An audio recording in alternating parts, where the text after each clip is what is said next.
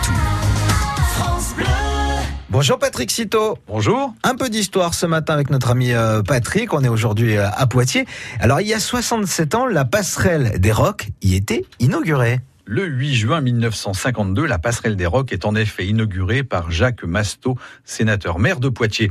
Construite entre le plateau des Rocs et le centre-ville afin d'en faciliter l'accès, elle est alors ouverte aux piétons et cyclistes. Et comment est né ce projet? Dès 1945, Alexandre Fradet, conseiller municipal de Poitiers, s'attache à ce chantier de grande envergure. Deux ans plus tard, le projet est accepté. Le conseil municipal de Poitiers vote ensuite les crédits pour la construction de la passerelle. Nous sommes en 1950. Les travaux débutent alors dans le quartier de la gare. Le chantier dure deux ans.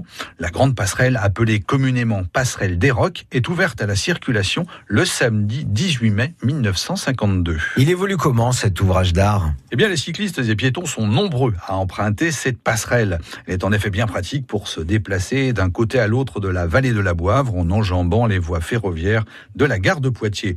Mais après plusieurs décennies de bons et loyaux services, la structure montre des signes de faiblesse.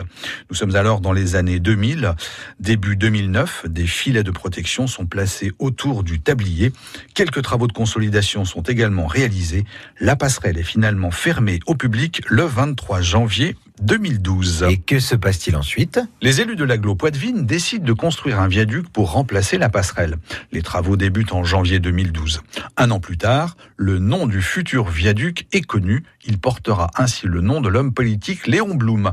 Le 6 février 2014, le viaduc est enfin accessible aux transports en commun, piétons et vélos. L'ouvrage est assez impressionnant. Il fait 340 mètres de long pour 14 mètres de largeur.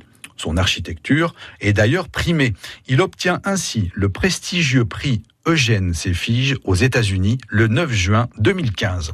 Le viaduc devient ainsi le deuxième ouvrage français récompensé de la sorte après le viaduc de Millau en 2005. C'est noté, merci euh, Patrick. On retrouve cette histoire sur francebleu.fr. France Bleu Poitou.